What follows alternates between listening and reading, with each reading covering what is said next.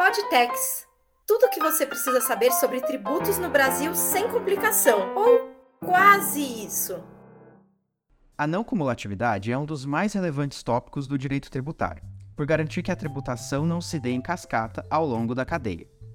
No episódio de hoje, a gente vai abordar em detalhes esse princípio que tem marcado presença nos debates sobre a reforma tributária. Eu sou Guilherme Magalhães, editor de opinião do Jota, e tô aqui mais uma vez com a Bárbara Mengardo, editora de tributos do Jota, e a Maria Carolina Gontijo, a duquesa de Tex. Bom, gente, primeira coisa, né? Acho que é, o que é esta não cumulatividade? Oi, Guilherme. Oi, Bárbara. Lá todo mundo que está acompanhando a gente. Eu acho que é uma coisa que a gente sempre é, vê, pra, sempre quando a gente está falando de alguma coisa de tributário, a gente sempre vê aquilo ali da, do, da não cumulatividade. Muita gente acha, nossa, isso é muito complexo, muito difícil. O que, que significa isso? Principalmente agora que a gente está falando de reforma tributária, falando de simplificar as coisas. É, será que a não cumulatividade ela simplifica, ela dificulta? A gente já tem, a gente consegue identificar isso em algum lugar? Então vamos tentar entender isso de uma maneira bem simples. É, quando a gente fala de não cumulatividade, na realidade, é uma técnica, é um princípio em que a gente vai é, não onerar a cadeia que passou. Então, por exemplo, quando a gente está falando de é, qualquer tipo né, de meio de produção, a gente está falando que a gente vai produzir um determinado bem.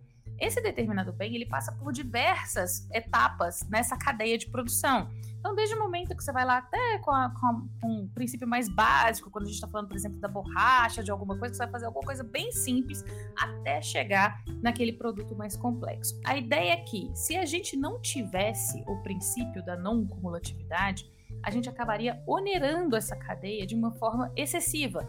Por quê? Porque quanto mais é, fases ela tiver, mais você vai ter incidência de impostos. Isso conversa muito com o que a gente falou sobre a questão da regressividade. Lembra que a gente é, já teve um episódio aqui que a gente falou sobre a questão da regressividade. Aqui é como acontece é, de várias etapas, a gente vai ter a mesma coisa, a gente vai ter uma incidência em cascata. E isso nunca é bom se você for onerar a cadeia inteira. Porque quando chega lá na frente, na última, na ponta é, de quem está entregando efetivamente o bem produzido, ele vai estar tá arcando com uma carga tributária excessivamente alta de todo mundo que já repassou aquilo ali para ele. Então, o que é a ideia da não cumulatividade? A não cumulatividade é você tributar apenas aquele valor que foi agregado. Então, aquele valor que você colocou a mais naquele produto. Então, se você pegou a borracha e transformou em alguma coisa, é, seja ela o que for, seja talvez também um produto intermediário, você teria, bom, numa sistemática, né, um crédito sobre essa etapa anterior, que funcionaria aí como se você tivesse um voucher de desconto, vamos dizer assim, para você abater no imposto que você deve quando o seu produto sair no final. Esse voucher de desconto vai funcionar aí como se fosse, na realidade, é, desonerando, né, tirando essa parte da cadeia anterior e você arcaria com o imposto só sobre aquilo que você efetivamente agregou, seja naquele bem, naquele produto.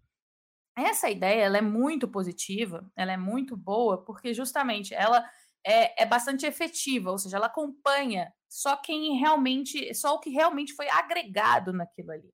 Então, é, esse é, vamos assim, a gente brinca que é o melhor dos mundos.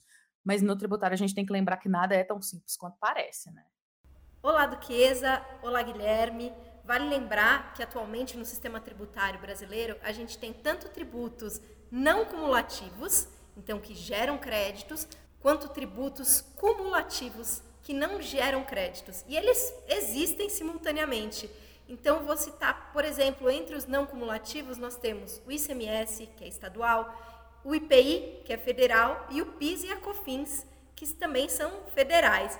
Lembrando que o PIS e a COFINS, é, eles têm duas sistemáticas. Então, algumas empresas estão sujeitas ao regime não cumulativo do PIS e da COFINS e algumas empresas estão sujeitas ao regime cumulativo do PIS e da COFINS.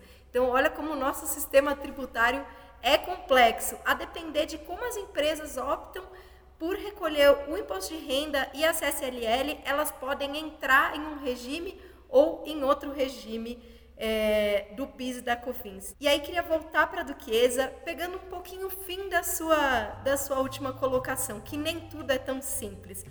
Isso porque é, hoje em dia a gente vê muitas discussões sobre o que gera crédito e o que não gera crédito. Então queria de novo passar a bola para você. Como que são esses debates hoje? Quer dizer, por, pelo fato de um tributo ser não, ser não cumulativo, significa que as empresas têm direito amplo a créditos? Então, Bárbara, aí é que tá a parte que não é simples assim. E é engraçado porque, é, considerando a idade que a gente tem, né, do PIS e COFINS não cumulativo, eu não sei, eu esperava que nessa altura do campeonato a gente já tivesse pelo menos um pouco mais certo o que, que é crédito e o que, que não é crédito. Mas não, a gente continua sofrendo nisso aí há quase 20 anos. É, hoje, o que, que a gente tem? A gente tem um, um tipo de avaliação bastante subjetivo que pode ser considerado bastante subjetivo, e isso deixa as empresas numa situação bastante desconfortável para certos pontos. Então, não é simplesmente tudo aquilo que eu compro e tenho na minha cadeia, como eu estava explicando anteriormente, não é que tudo aquilo que eu tenho, que aquilo vai ter, é, vai me dar direito a crédito eu vou conseguir abater. Nem tudo. Porque algumas coisas a, a nossa legislação tributária entende que não são essenciais ou que não são é, especificamente insumos. Então, por mais que elas sejam bastante, é, alguns casos até obrigatória, por exemplo, você tem alguns gastos que você foi, né, né foi necessário ter com diversas, é, diversas maneiras de se adequar à lei, como LGPD ou alguma coisa assim. E mesmo sendo obrigatório, nem sempre isso vai gerar direito a crédito sobre o que você pode considerar ou não para PIS/COFINS. Então, talvez o maior problema que a gente tenha hoje é essa insegurança, principalmente porque falando de 20 anos para cá, a gente teve, a gente mudou bastante a maneira como a gente faz negócios e como a gente faz, é, é, efetivamente produz as coisas.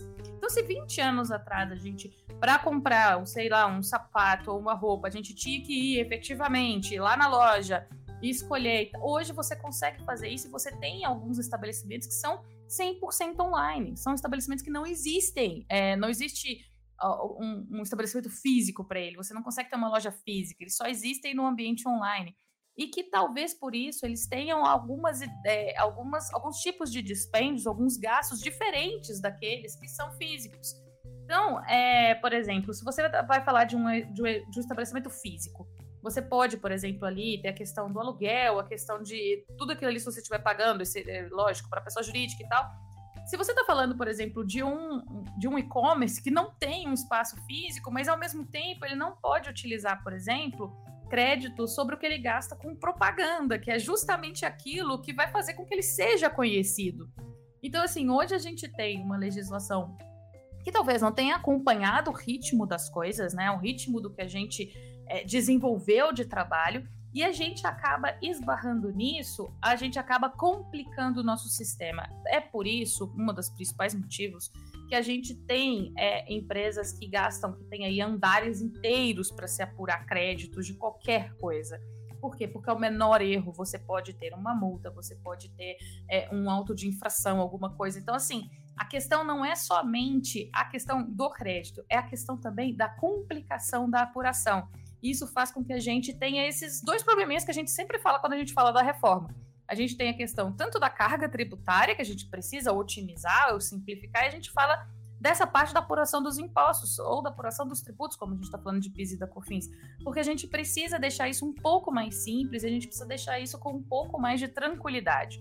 A gente viu a questão, por exemplo, do ICMS na base da COFINS, que foi discutido por anos e anos e agora há pouco foi resolvido. Então, a gente precisa ter um pouco mais de simplicidade, de tranquilidade para fazer esse tipo de apuração. Então, eu acho que isso é o mais importante. Mas é engraçado porque é tão confuso, é tão complexo, que algumas empresas preferem ficar no cumulativo e tributar tudo ali numa alíquota menor. Então, a gente tem uma alíquota menor quando é cumulativo, natural, porque a gente vai onerar a cadeia inteira, e ter uma alíquota maior quando você pode tomar o crédito.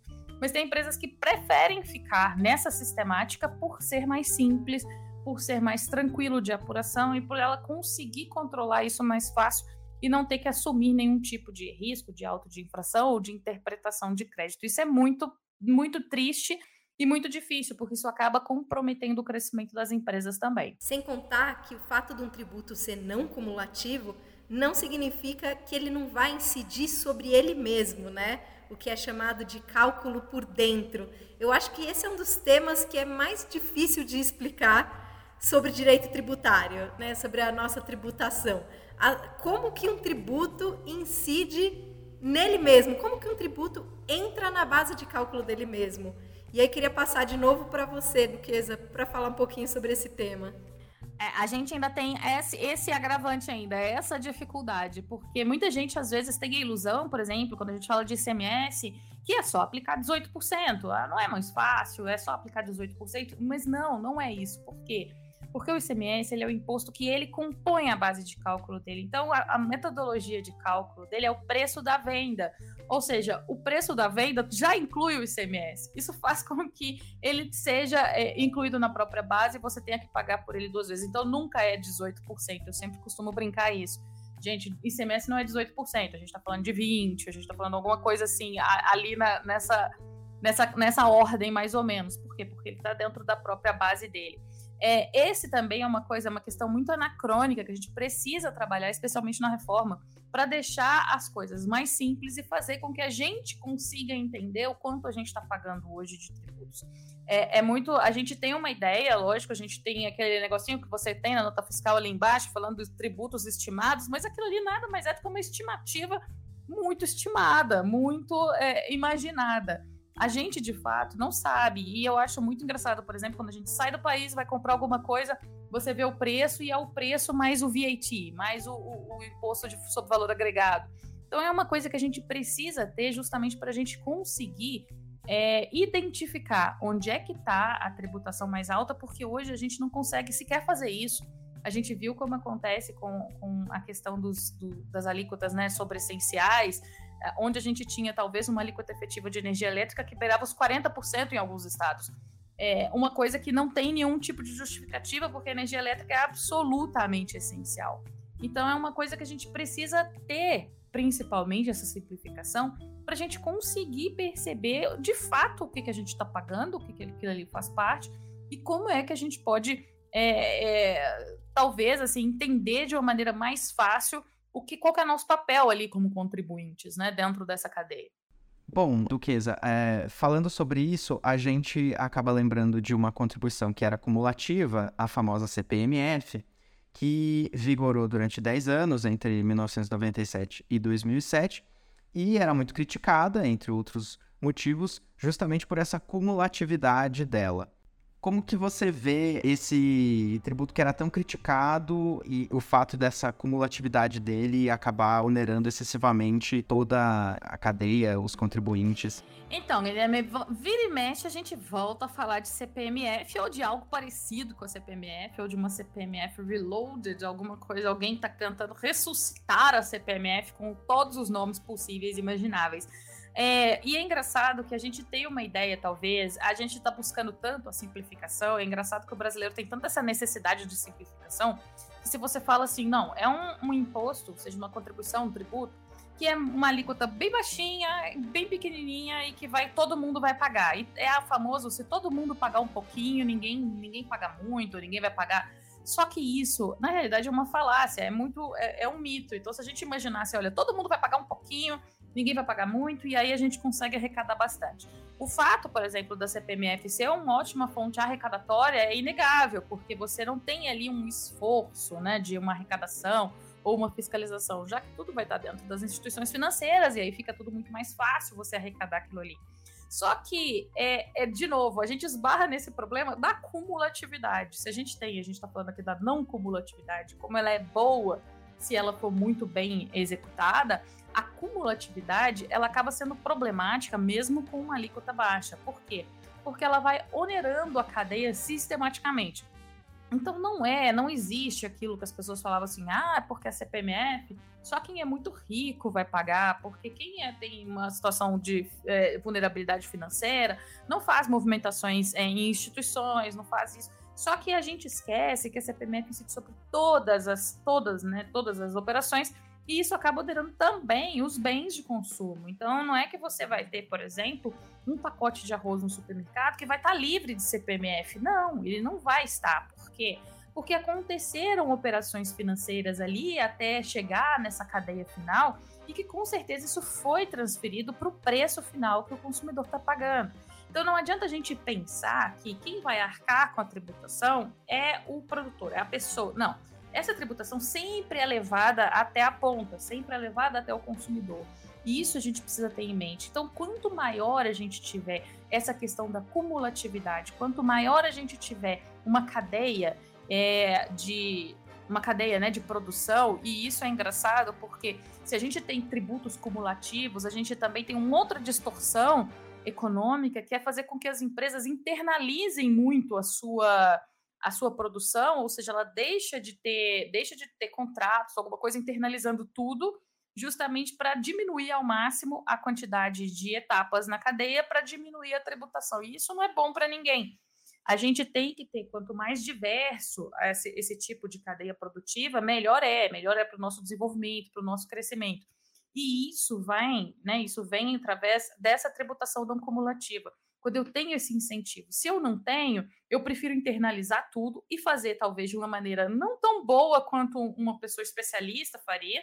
Eu coloco para dentro de casa para fazer de qualquer jeito, justamente para a gente ter um tipo de economia.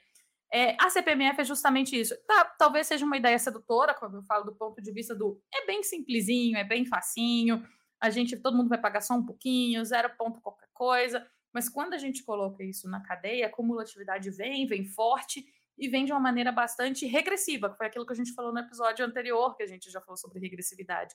Então, é, tudo isso, a não cumulatividade é um passo para frente, né? É uma modernização, é uma ideia um pouco mais avançada, mas a gente precisa ter isso de uma forma um pouco mais simples do que a que a gente tem hoje. A questão da não cumulatividade é um dos temas principais nas discussões da reforma é, discute-se bastante a criação de um tributo único que seja não cumulativo, com uma possibilidade ampla de creditamento. Isso seria benéfico, inclusive, em um cenário que de repente tivesse um pouco de aumento de carga tributária, quer dizer, isso poderia ser compensado pelo fato de que ia ter uma, um creditamento amplo às empresas. Por outro lado, acho que um dos maiores desafios é, e, e o que é muito apontado pelos especialistas é que não não se tendo esse creditamento amplo, tudo iria por água abaixo, digamos assim. Então, queria passar de novo para você, Duquesa, para perguntar um pouquinho sobre esse assunto. O que, que poderia dar errado se a gente é, aprovasse uma reforma tributária com a previsão de creditamento amplo e futuramente isso não desse certo? Olha, Bárbara, aqui vai ser uma. Aqui talvez eu acho que seja talvez o ponto mais sensível que a gente vai ter nessa discussão da reforma, principalmente porque a gente tem que chegar numa é, uma calibragem ali do que seria uma alíquota é, ótima, do que seria uma alíquota que a gente também não aumentasse, não tivesse um aumento da carga tributária e que permitisse esse creditamento amplo. Não adianta a gente pensar que hoje, com a alíquota que a gente tem, efetivamente, a mesma alíquota, a gente vai conseguir repeti-la através de um, mesmo assim, aplicar também um creditamento amplo. Isso é impossível de acontecer, por quê? Porque a gente vai aumentar a base de crédito. Se a gente aumenta a base de crédito, que é isso que a Bárbara estava falando sobre creditamento amplo, a gente aumentando a base de crédito e mantendo a mesma alíquota, é lógico que a gente teria uma perda na arrecadação. Então, é essa calibragem que a gente vai ter que precisar ser feita.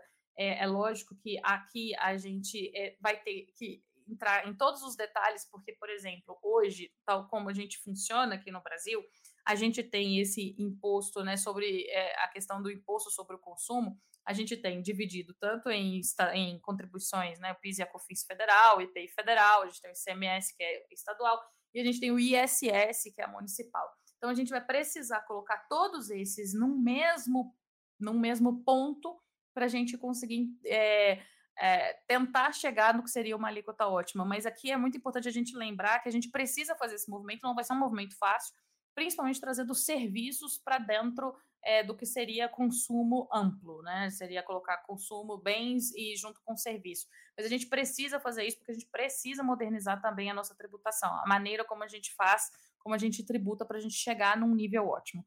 É, então, assim, isso vai ser uma peça-chave, especialmente essa questão da calibragem da alíquota, que é algo que a gente tá, tá tem ouvido, né? O, o, pessoal, né? Quem é, são os responsáveis pelo governo, dizer, especialmente sobre futuramente a gente discutir isso numa lei complementar, que seja para a gente é, pelo menos apurar o que seria, né, aprovar o esqueleto do que seria a reforma tributária e depois a gente chegar nesse ajuste fino um pouco mais para frente. De toda forma, talvez seja o talvez seja o mais complexo. A gente a, a maior dificuldade sair do que nós temos hoje, que envolve, né, como eu falei, entes diferentes de federação e níveis diferentes, porque, por exemplo, o ISS ele é um tributo cumulativo, eu não tenho a possibilidade do ISS não cumulativo. Então, eu vou trazer para dentro de uma possível reforma tributária um imposto que é calculado de uma forma completamente diferente do que os outros são. Então, a gente vai ter assim. São cinco tributos e se os cinco são calculados de formas diferentes. Isso não vai ser muito fácil colocar é, dentro do mesmo ponto, mas eu acho que é o mais imprescindível é a não cumulatividade, tanto pelo, do ponto de vista dessa questão de não onerar a cadeia, quanto do ponto de vista de simplificar a apuração, que é, para mim é um tema que a gente tem também que bater bem forte nessa questão da reforma.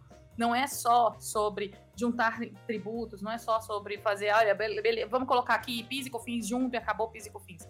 Não, é uma questão também de simplificar também a apuração, fazer com que as empresas consigam fazer isso de uma forma mais rápida para a gente otimizar essa parte que é tão burocrática e que não deveria estar tá tomando o tempo que toma hoje. É, bom, obrigado Duquesa, obrigado Bárbara. Esse foi mais um Podtex. Queria lembrar quem está ouvindo a gente é, para se inscrever e receber a saideira, a newsletter de tributos do Jota. O link está na descrição do episódio. E a gente se vê daqui a duas semanas. Até lá. Fique por dentro das principais notícias sobre tributos da semana com a saideira do JPRO Tributos. Acesse j.info barra saideira tributos e cadastre-se para receber gratuitamente a nossa newsletter.